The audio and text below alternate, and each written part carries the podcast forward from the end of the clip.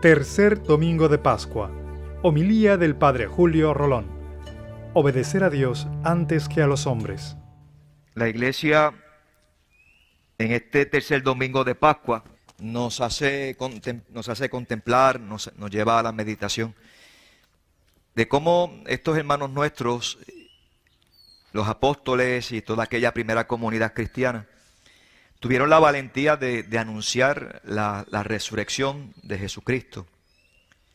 Cuando uno lee el libro de los Hechos de los Apóstoles y, son narraciones pascuales, esas historias pascuales, se nota que, no, parte de la fantasía.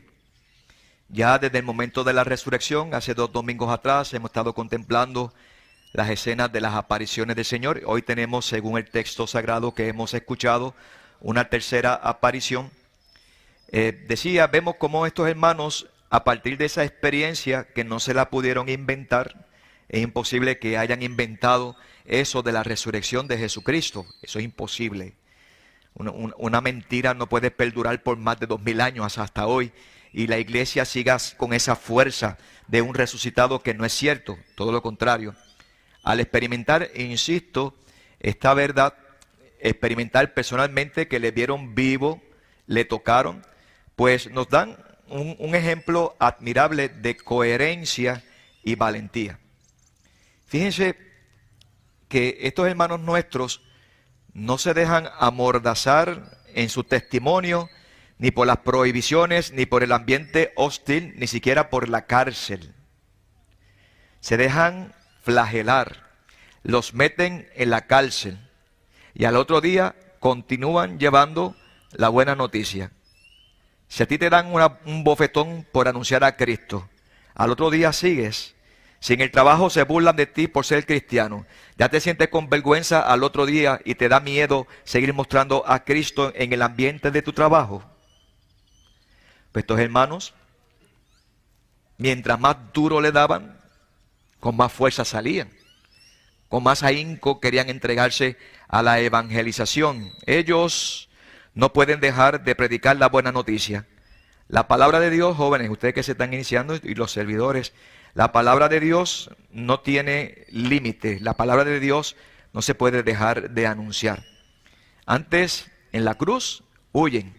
Y de momento, en la Pascua, escuchan palabras de perdón, de amistad, de perdón que hemos escuchado en el Evangelio se inundan de la fuerza del Espíritu Santo y están llenos de ánimos y se atreven a decir ante todos y ante las autoridades, Dios resucitó a Jesús a quienes ustedes mataron. Estaba leyendo en Mickey, a quienes ustedes mataron. No tienen miedo. Fíjense, cuando nosotros miramos a lo largo de los siglos, ¿se recuerdan de un joven que yo presenté aquí y que fue beatificado? ¿Cómo se llamaba ese joven? Carlos Acuti, ¿verdad? ¿Se recuerdan de Carlos, ese jovencito que cuando lo sacaron de la tumba, aparentemente no, no, está podrido, está intacto. Un jovencito de 16 años. ¿De dónde sacó Carlos Acuti esa fuerza de anunciar? Por Cristo resucitado. Yo no sé si, si, Carlos vio a Cristo resucitado, pero él tenía la fuerza y lo experimentaba cada día. ¿Cuántos este mexicano que lo mató su propio padrino de bautismo? Y murió gritando que el joven de 14 años, que viva Cristo Rey. Y ahí murió. Y hoy es un modelo para todos, y no solo niños, jóvenes, adultos, sacerdotes, etcétera. Esa fuerza, ¿de dónde la sacan? Porque saben que Cristo ha resucitado. ¿Eres testigo? ¿Eres capaz de anunciar al mundo con tu vida, con tu ejemplo, la resurrección del Señor? Ustedes sirviendo en el altar, eso es lo que están haciendo. No tienen miedo que sus compañeritos, compañeritas les vean y sirviendo en el altar, sirviendo al Señor. Bien, hasta jóvenes universitarios, universitarias tenemos aquí. Así que tenemos que ser testigos creíbles. Tenemos que ser familias que se aman, que promueven la paz, la justicia. Tenemos que ser personas que ayudamos a los demás en actitud de servicialidad Dice el Señor, en esto conocerán que son mis discípulos si se aman los unos a los otros. ¿Se puede decir eso de ti? ¿Se puede decir eso de tu hogar? En tu casa se aman los unos a los otros, ustedes, con sus padres, con sus hermanos, se quieren, se aman. Por grandes que sean las dificultades, hermanos, hermanas, y por hostil o indiferente que nos parezca el ambiente social, si estamos llenos de la Pascua del Señor, convencidos de la fe en Él y movidos por el Espíritu, se nos notará en todo momento, en las palabras y en los hechos, cuál es nuestra motivación. Nos mantendremos firmes, firmes en nuestra fe, independientemente de las modas o de las corrientes ideológicas o de los intereses humanos e incluso de las órdenes que nos puedan dar leyes meramente humanas o personas interesadas en hacernos callar. Miren, ¿por qué se tiene, lo he dicho otras veces, por qué se tiene que legislar en Puerto Rico una ley para limitar o, aprobar el aborto?